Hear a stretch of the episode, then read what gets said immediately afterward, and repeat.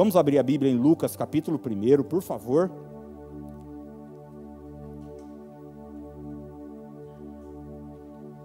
Deixa aberto aí, Lucas capítulo 1. Nós vamos ler alguns versos aí. É, e depois vou pedir para você manter o texto aberto. Tá bom?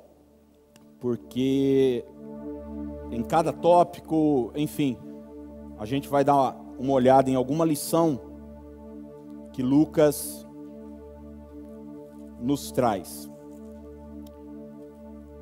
Eu descobri, relendo Lucas, né, começando a, a reler Lucas, que o Evangelho de Lucas e Atos dos Apóstolos, que também foi escrito por Lucas para um homem chamado Teófilo, corresponde em quantidade de escrita 30% do Novo Testamento. 30%. Eu não sei se você sabe, mas Lucas não foi discípulo de Jesus. Lucas foi discípulo de Paulo. Foi companheiro de Paulo. A história registra que ele era médico. E imagina você que Paulo escreveu 50% do Novo Testamento, outros 30% é resultado da sua influência para com Lucas e sobram então 20%, que é as epístolas de João, é, Mateus e Marcos, o Evangelho de João, é, o Apocalipse, as duas epístolas ali pequenas de Pedro e também de Judas.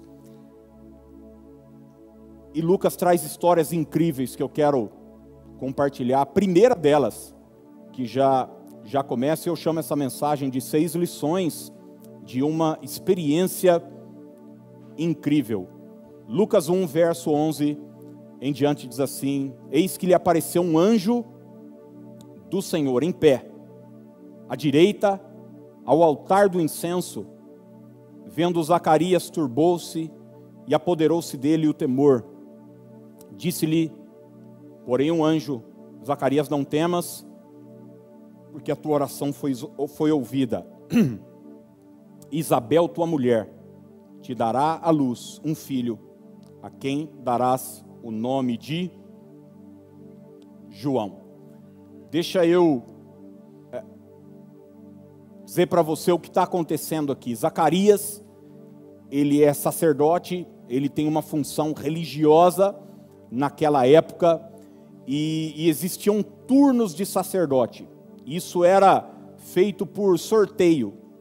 E Zacarias foi sorteado, ele tem uma esposa chamada Isabel. A Bíblia diz que eles temiam a Deus, que eles eram pessoas justas, corretas, honestas, eh, mas eles não tinham filhos, até porque sua esposa era estéril e eles já estavam bastante avançado em dias. Mas a Bíblia diz que ele está lá no templo, desempenhando a sua função. E enquanto o povo está fora orando, Zacarias entra no santuário, e quando ele entra, ele tem uma aparição angelical, algo sobrenatural acontece, e a Bíblia diz que à direita do altar está um anjo do Senhor. Se você for continuar lendo o texto, você vai descobrir que é o mesmo anjo que vai aparecer para uma parente de Zacarias, na verdade, parente da sua esposa, alguns meses depois, e a parente se chama Maria, o anjo é Gabriel. E esse anjo vem para trazer um anúncio de algo que vai acontecer na vida de Zacarias e vai mudar completamente a sua história e a história da sua família. E não só a história deles como família, mas a história da nação. Obviamente, quando Zacarias tem aquela visão de um anjo no altar, ele se apavora e o anjo diz: Você não precisa ter medo, eu sou Gabriel, fui enviado por Deus para trazer uma boa notícia. Sua oração foi ouvida e você vai ser vai ser papai, seu filho vai ser grande, ele vai se chamar João, ele não vai tomar vinho, ele vai ser consagrado ao Senhor e ele vai trazer de volta para Deus muita gente que está distante. E a Bíblia diz então que Zacarias pergunta, mas como é que isso vai, pode acontecer? E o anjo diz, ó, oh, já que você eh, não acreditou, você vai ficar mudo. E, e a Bíblia diz então que Zacarias sai. E quando ele sai, a turma que está lá fora já está até meio preocupada, porque ele está demorando demais lá dentro. E quando perguntam para ele o que, que aconteceu, ele não consegue falar. Ele só faz sinais. E daí entenderam que ele teve que ele teve uma visão espiritual. Depois de um tempo, ele volta para casa. A sua esposa então engravida durante cinco meses. Ela mantém tudo isso em segredo e depois de algum tempo nasce João Batista. Depois de quatro séculos de silêncio de Deus, nenhum profeta havia se levantado na nação. Depois de Malaquias, surge aquele que vai preparar o caminho para o Messias. Aliás, o homem que vai batizar o próprio Jesus Cristo. O que é que essa história que aconteceu há dois mil anos pode nos ensinar hoje? Primeira lição: fidelidade a Deus não garante uma vida sem problemas. Vamos repetir isso juntos? Diga: fidelidade a Deus não garante uma vida sem problemas. Eu tinha, quando, quando menino na igreja, na adolescência e até depois, uma inocência neófita. Esses dias eu falei neófito aqui num culto. Meu filhote do meio, Felipe, perguntou para mim, pai, você falou alguma palavra lá, o que, que é? Eu falei, qual? Daí a gente foi buscar no, no YouTube o que, que era, ele me mostrou. Né? Neófito é, é usado por Paulo quando ele vai escrever que a pessoa que vai pastorear, que vai ser bispo, ele não pode ser neófito, não pode ser novo na fé. A palavra neófito tem a conotação de imaturidade. Então, eu tinha no início da minha conversão uma imaturidade de pensar o seguinte: se eu fizer tudo que Deus quer, se eu fizer tudo que Deus manda, Ele vai ficar feliz comigo e vai fazer com que tudo na minha vida dê certo. Até que eu descobri que isso não rola. que eu devo obedecer a Deus, que eu devo é, ser fiel a Deus, que eu devo seguir seus mandamentos, mas mesmo sendo fiel a Deus, mesmo sendo justo e correto, obedecendo aos seus mandamentos, eu estou é, vulnerável aos problemas da vida, as lutas da vida, elas fazem parte. O salmista diz que muitas são as aflições de quem? Do justo. Do justo. E por que, é que eu estou dizendo isso? Eu estou dizendo isso porque a história desse casal, Isabel e Zacarias, que é quem se encontra com Gabriel, começa no verso 6 com a seguinte descrição deles. Olha só o que a Bíblia diz, Lucas 1,6. Ambos eram o que, gente? Justo diante de Deus, vivendo de que jeito? Irrepreensivelmente em todos os preceitos e mandamentos do Senhor. Daí você pensa o seguinte: poxa, uma pessoa assim, tudo na vida dela vai dar certo. Uma pessoa assim vai ter êxito em todas as áreas da vida. Ela não vai ter problema. O texto continua. E não tinham filhos, porque Isabel era estéril, sendo eles avançados em dias. Então, fidelidade a Deus não é uma garantia, não é um seguro de que tudo vai dar certo na sua vida. Às vezes eu atendo pessoas, converso com pessoas que dizem o seguinte: Poxa, pastor, mas eu sou dizimista e estou passando dificuldade financeira. Poxa, pastor, mas eu venho na igreja, eu criei meus filhos ensinando e mesmo assim eles estão me dando trabalho em casa. Eu sou uma pessoa de oração e minha vida profissional não progride, não caminha. Ou seja, parece que sempre há um problema. Eu quero dizer que é assim. A vida é assim, os problemas acontecem a despeito da nossa fidelidade a Deus. Quando você vai olhar para a vida do homem que atravessou o maior deserto que alguém pode atravessar, que é Jó, o texto bíblico começa já com a descrição de quem era Jó. E quando você olha, porque seja honesto, Quando você vê alguém passando por uma luta, uma dificuldade, um problema, seja enfermidade, uma luta financeira, você logo já pensa o seguinte: o que, que esse cara fez, hein? Ou quando você passa uma luta e uma dificuldade, logo às vezes você pensa: o que, que eu aprontei? Uma vez eu conversei com uma amiga, ela descobriu que a filha estava com um probleminha de saúde e ela me disse assim: ai, pastor, a primeira coisa que eu fiz foi começar a caçar pecado em mim. Isso que ela saiu pedindo perdão até para quem ela não tinha feito nada. Porque é natural. A gente acha, isso deve ser consequência de alguma coisa errada que eu fiz. Pode ser? Pode. Pode. Existem coisas que a gente faz, elas são como sementes que acabam voltando. A Bíblia diz: de Deus a gente não zomba. Mas existem problemas na nossa vida que nada tem a ver com algo ruim que a gente tenha feito.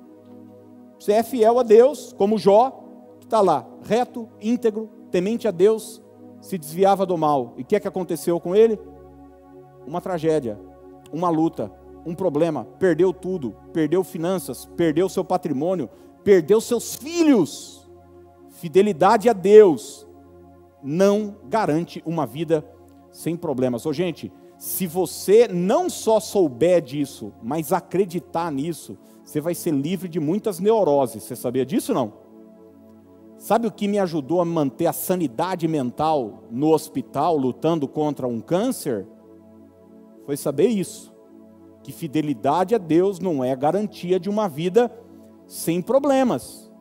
Eu já vi muitos cristãos entrarem em parafuso quando uma enfermidade vem, quando o desemprego vem, quando um filho de repente se envolve com pessoas que não deveriam se envolver e a pessoa vira uma paranoia, que é viciada em culpa e tal, e começa, ah, meu Deus, não. Pessoas boas passam por situações ruins. Entenda isso. Segunda lição que essa história e essa experiência nos ensina é a seguinte: não permita que aquilo que você ainda não tem te impeça de desfrutar daquilo que você já tem. Vou repetir: não permita que aquilo que você ainda não tem te impeça de desfrutar daquilo que você já tem. Então é o seguinte, gente: na vida existem coisas que a gente tem e existem coisas que a gente gostaria, mas não tem. Alguém está nesse barco junto comigo? Não. Às vezes eu olho para alguma pessoa, por exemplo, que não tem limite financeiro na vida dela. Vai olhar, por exemplo, às vezes esses jogadores de futebol ou atletas que ganham milhões e milhões por mês. É, é tipo é uma mega cena no mês. Por de 30 dias tem outra e depois outra, né? Perguntando, como é que será que deve ser a, a cabeça? Mas você vai conversar com uma pessoa dela, dessa, até essa pessoa tem coisas que ela gostaria e não tem. Às vezes uma amizade sincera, real, às vezes paz, às vezes tranquilidade para sair dar uma volta e não consegue sair porque onde vai tem tem assédio, tem gente em cima. Fato é que na vida existem coisas que a gente tem e existem coisas que a gente não tem. E se a gente não cuidar, a gente presta só atenção naquilo que nos falta. E acaba tendo uma vida de murmuração, de reclamação, de angústia, de depressão e de tristeza, porque o nosso foco sempre está naquilo que está dando errado, naquilo que não está dando certo. E a gente acaba não prestando atenção em tantas áreas da nossa vida que nós somos abençoados, que Deus já nos colocou coisas à disposição e nós deixamos de desfrutar daquilo que temos por conta daquilo que nós não temos. E por que, que eu estou dizendo isso? Estou dizendo isso porque Zacarias não tinha um filho mas ele tinha um ministério.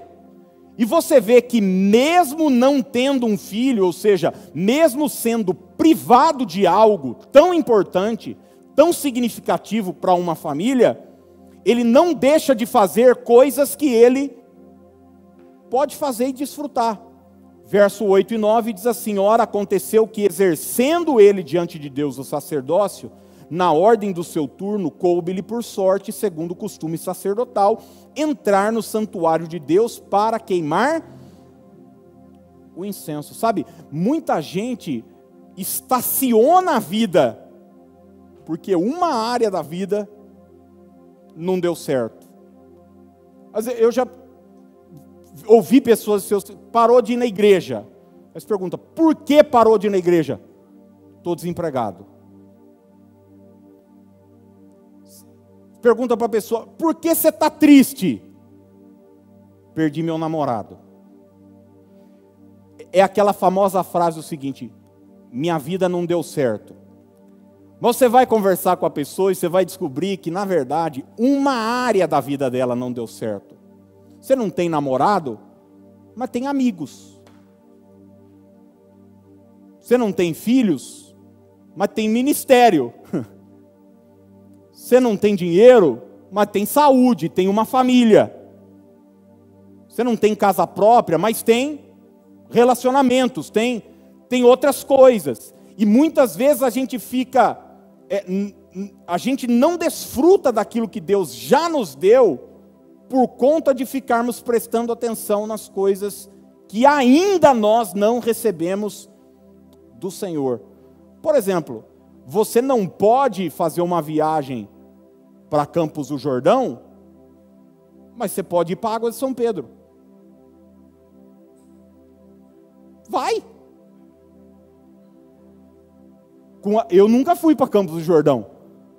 Deve ser bom. Diz que é chique lá. Mas para a água de São Pedro, várias vezes. Várias. Várias vezes. Várias vezes. Você não pode ir para Jurerê Internacional? Também nunca fui. Diz que é bom, diz que Ferrari é mato. Diz que assim. Mas você pode ir para Praia Grande. Já fui inúmeras vezes. Inúmeras vezes, inúmeras vezes. E sabe, e às vezes a gente deixa de desfrutar tantas coisas na vida. Eu dei um exemplo de viagem, mas isso se aplica a tudo na nossa vida. Por conta de coisas que a gente gostaria, mas ainda ainda não tem. Talvez você não tenha o trabalho dos seus sonhos, mas desfrute do trabalho que Deus te deu. Desfrute do trabalho que Deus te deu. Talvez você não tenha o salário dos seus sonhos, mas seja grato ao salário que Deus te deu. Enquanto você ainda não tem aquilo que você gostaria. Talvez você não tenha o carro dos seus sonhos. Desfrute do carro ou das pernas. Caso o carro ainda não tenha chego, que Deus te deu, mas não permita, não se prive de desfrutar dessas coisas que você já tem, por conta de coisas que você ainda não tem. Terceiro lugar, terceira lição: jamais desista de orar. Você pode dizer isso para alguém que está perto de você? Diga: jamais desista de orar. Há alguns anos eu preguei uma mensagem que virou até um livretinho. Eu nem sei se tem mais ali, que chama Desista. Batalhas que você não deve lutar. É o seguinte, tem coisa que para você se manter normal, com a cabeça boa, você tem que desistir. Tem coisa na vida que você tem que desistir é, se você continuar insistindo, perseverando, é como você dar murro em ponta de faca. Você só vai se aborrecer e não vai resolver nada na sua vida. Por exemplo, mudar os outros. Tem alguém aqui lutando para mudar alguém? Vou nem perguntar, não vou nem falar para você levantar a mão. Ser aceito pelos outros, agradar todo mundo. Isso é coisa que você tem que desistir. Tem que desistir, tem que abrir mão. Existem muitas outras coisas na vida que a gente tem que jogar a toalha. Fala, cara, desisto, desisto disso. vou confiar em Deus, desisto. Mas a gente nunca deve desistir de orar. Gente, nos nossos desafios, nas nossas lutas, nos nossos problemas, a gente não pode encará-los como karmas que a vida nos impõe. Sabe o que é um karma, né? Doutrina espírita é, diz que todo mundo tem um karma. Que, que é? é não, não, é um piracicabano falando para você ficar tranquilo. Não, karma é, é. Quem não está ligado aí na coisa? karma, karma. Karma é aqueles problemas que diz que você carregou, veio de outras vidas, você está pagando. Não, não existe base bíblica alguma. Aliás, existem bases bíblicas contrárias a tudo isso. Mas muitos cristãos levam a vida assim, abraçado alguns karmas. Dizendo, não, isso aqui é uma. É minha cruz. Ô, gente, a cruz é outra coisa que você tem que carregar. É outra coisa, é renúncia, é abrir mão do, do seu eu, do seu egoísmo, é, é outra coisa, é outra coisa. É, então a oração é essa postura de guerra, dizendo o seguinte: eu estou vivendo um problema, eu estou vivendo um drama, eu estou vivendo uma luta, mas eu creio num Deus que pode mudar a minha situação. E é exatamente isso que a gente vai ver de forma clara aqui. Olha o que o verso 10 e 11 diz. E durante esse tempo, toda a multidão do povo permanecia na parte de fora, fazendo o que, gente? Falando da vida dos outros. É, não, eles estavam na porta da igreja fazendo o quê? Orando. Orando. E eis que lhe apareceu um anjo em pé à direita do altar de incenso. E olha que o verso 13 vai dizer: Disse-lhe, porém, o anjo: o povo está do lado de fora do templo orando, e dentro do templo, Gabriel fala o seguinte para Zacarias: Não temas, porque a tua oração foi ouvida, e a Isabel, tua mulher, te dará à luz um filho, a quem darás o nome de João. Ah, gente, você vai ver exemplos na Bíblia o tempo todo. Por exemplo, Ana é estéril, é incompreendida por seu marido, é perseguida por seus adversários, é incompreendida por seu próprio pastor, mas está no altar fazendo o quê? Orando. Está triste, mas está orando. Está angustiada, mas está orando. Está envergonhada, mas está orando. A Bíblia diz que Isaac orou por Rebeca, porque Rebeca era estéril. Você vai ver que quando Pedro é preso, a igreja se levanta em oração e de forma sobrenatural um anjo do Senhor entra na prisão e liberta Pedro de forma extraordinária. Jesus Cristo tinha uma vida de oração. Quero hoje acender uma fagulha no seu coração para que você possa melhorar a sua vida de oração. E eu não sei como ela está, mas eu sei que ela pode melhorar. Sim ou não? O apóstolo Paulo diz: orai sem, sem cessar. Acordou, ore. Vai dormir, ore. Está indo para o trabalho, ore. Está trabalhando, esteja em espírito de oração. Quarto lugar, faça o que você pode fazer. E confie que Deus cuidará daquilo que você não pode fazer. Vamos repetir juntos? Diga: faça o que você pode fazer. E confie que Deus cuidará daquilo que você não pode fazer. Então é o seguinte: a vida é essa equação. Tem coisas que eu posso fazer, tem coisas que eu não posso fazer. Você já reparou que a gente fica mais angustiado com coisas que estão fora do nosso controle? Fora do nosso controle. Esses dias eu falei para alguém que estava querendo perder 2 quilos. Tem mais alguém aqui nessa situação hoje? Alguém pode perguntar, só dois? Só dois? Mais não? Alguém está querendo perder uns quilos. E daí estava choramingando. Eu não consigo e tal. Falei, você já reparou que as coisas mais difíceis na vida são aquelas que dependem só da gente, que não depende mais de ninguém. Você pode vir com a conversa. Vocês colocam sorvete no final do almoço. Para que ter sobremesa? Para que comprar Coca-Cola? Mas você pode dizer não. Pode ou não pode? Eu estava dizendo, os, os desafios mais difíceis são aqueles que só dependem da gente. Ah, eu quero fazer uma caminhada e não consigo. Só depende de quem? Só depende de você. Por que, que é mais difícil, gente? Porque não tem nenhum outro santo para você jogar a culpa. Quando, por exemplo, você tem um problema no casamento, e é ele, pastor. É ela. Quando você tem um sócio, você fala, é ele. Você tem um funcionário, é ele. Ou você tem um patrão, é ele. Então, quando tem outras pessoas para você desviar a responsabilidade, é simples. Mas existem coisas que só a gente pode fazer. E a gente fica sempre preocupado com aquilo que a gente não pode fazer. Então fica discutindo a economia é, é, do país, a, a, política de câmbio, você está fora do seu controle.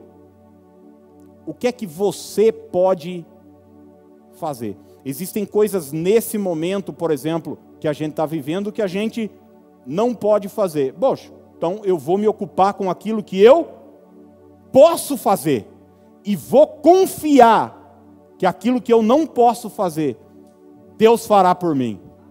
Então você vai ver João 11, Jesus está lá diante do túmulo de Lázaro. As pessoas ali são capazes de ressuscitar Lázaro? Não. Mas elas podem tirar aquela pedra? Podem. E Jesus então diz: tirai a pedra. Por que, que Jesus não aproveita e já tira a pedra também? Já fez essa pergunta para Deus? Fala, Deus, tira tudo já. Já tira, tira a pedra e tira o defunto de dentro porque a pedra eles podiam fazer. Moisés para de frente do mar vermelho, Moisés é capaz de abrir o mar? É óbvio que não. Mas Moisés pode marchar junto com o povo? Pode marchar. Os discípulos podem multiplicar pães e peixes? Não podem. Mas eles podem pegar os cinco pães e dois peixes que eles têm e entregar nas mãos daquele que pode multiplicar? Isso eles podem. Isso é você fazer o que pode e confiar que Deus fará aquilo que você não pode fazer. Talvez você não pode mudar seu filho, mas você pode orar por ele. Você pode impor limites, regras, situações, aquilo que lhe cabe, como homem, como mulher, como pai de família. Enfim, você não pode se promover na empresa. Você pode chegar lá amanhã, você trabalha na Caterpillar, na Hyundai fechou, né? Não, está aberto, é Mercedes que fechou. Ah, estou fechando a Hyundai também, misericórdia. Não, não, ninguém merece. É a Mercedes que fechou. Você chega lá, ou na Raizen, ou qualquer empresa aí que você trabalha, chega lá amanhã, chega o seu Caterpillar, vem aqui. Não sei como é que chama o doidinho lá uh, seu Caterpillar, eu quero anunciar que a partir de agora eu não vou trabalhar mais no almoxerifado aqui não. Eu estou promo me promovendo a diretor da empresa. Por gentileza, quero um carro à minha disposição, gasolina ilimitada, plano de saúde do Albert Einstein e tal, e salário. E tal. Você pode fazer isso? o seu Caterpillar vai dar risada na sua cara. Fala, é mesmo? Jura que você quer isso? Mas você pode melhorar como funcionário, pode fazer um bom trabalho, pode chegar mais cedo, pode se aplicar mais, pode fazer mais um curso, pode. É aquilo que você pode. Então você confia que Deus vai abrir as portas e te promover e te colocar num lugar melhor. Salmo capítulo 37, verso 3, diz o seguinte: Confie no Senhor e faça o e faça o bem. Olha só, então, tenha uma atitude positiva, boa. Faça o que é certo. Em contrapartida, confie em Deus. Confie em Deus. Se o Senhor não edificar a casa, em vão trabalham os que a edificam. Eu bato sempre nessa tecla. O fato do Senhor edificar a casa não exime os trabalhadores da responsabilidade de trabalhar na edificação daquela casa junto. Se o Senhor não guardar a cidade, em vão o quê? Vigia a sentinela. Então, porque é Deus que está guardando, eu não vou mais. Não, eu vou fazer minha parte. Pô, Deus é, é quem guarda a minha saúde. Eu vou cuidar da minha saúde. Deus é aquele que me protege, mas eu vou botar cerca elétrica na minha casa, vou botar meu carro no seguro e vou orar para nunca precisar usar. Entende o que eu estou dizendo ou não? Então, faça o que você pode e confie que Deus fará aquilo que você não pode.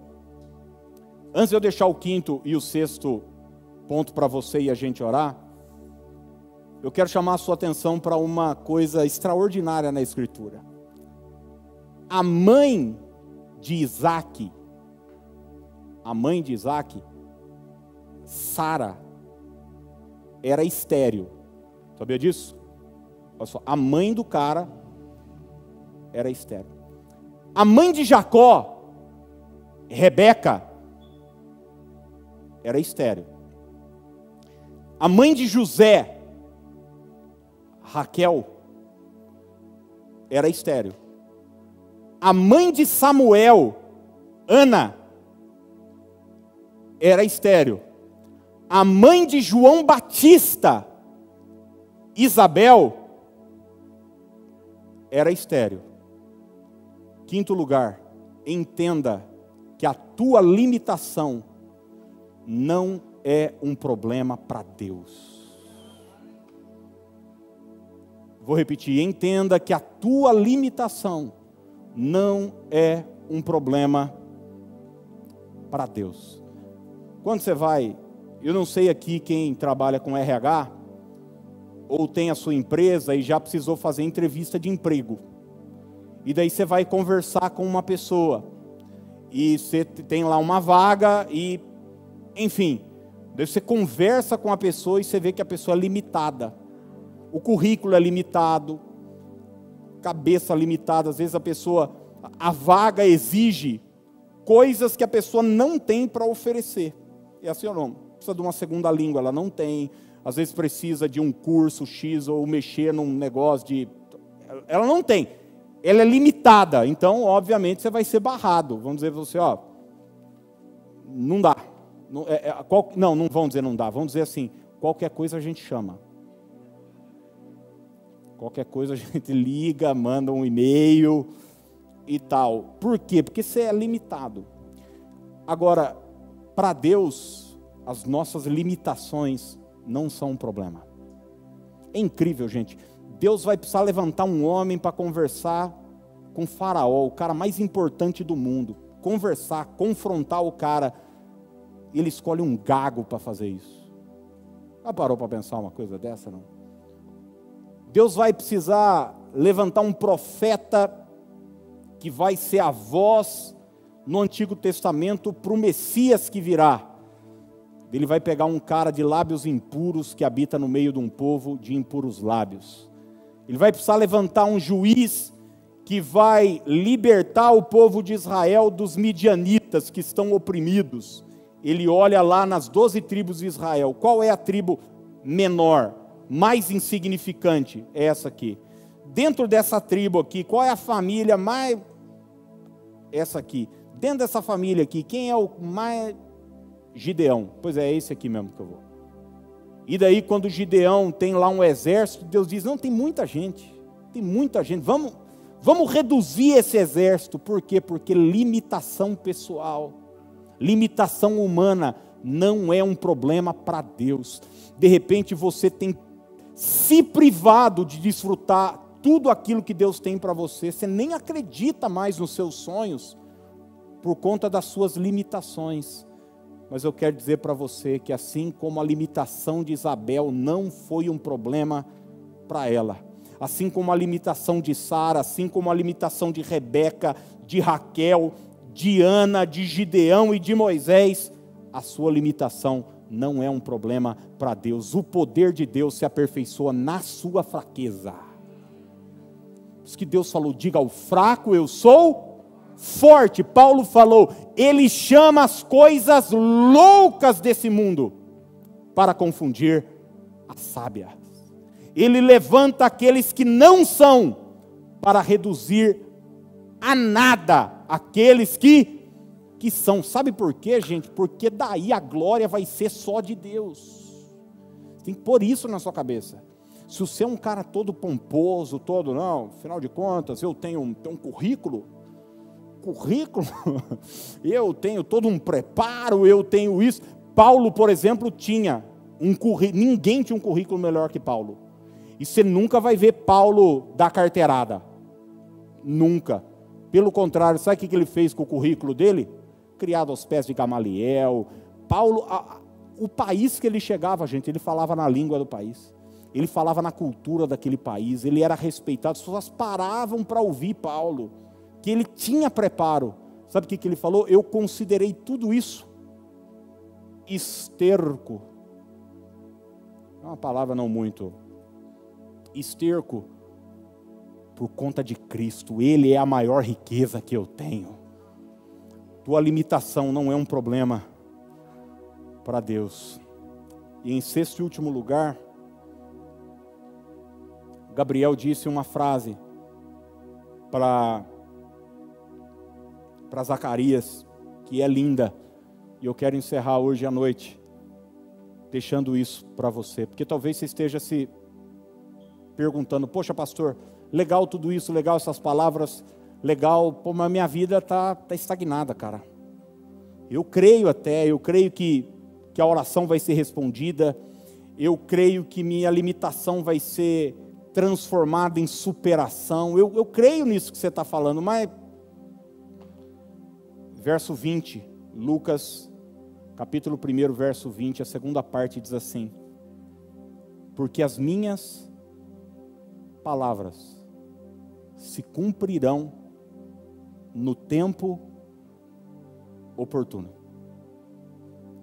As minhas palavras se cumprirão no tempo oportuno ou no tempo devido. E a sexta e última lição é essa: no tempo do Senhor, tudo irá se cumprir.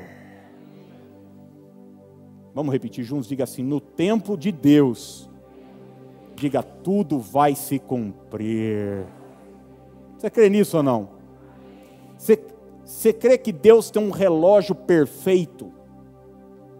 Eu já briguei muito com Deus assim, achando que eu estava pronto para viver algumas coisas que Ele falou: não está não. Vai ter que aguentar mais um pouco. Sabe do que eu estou falando? Não.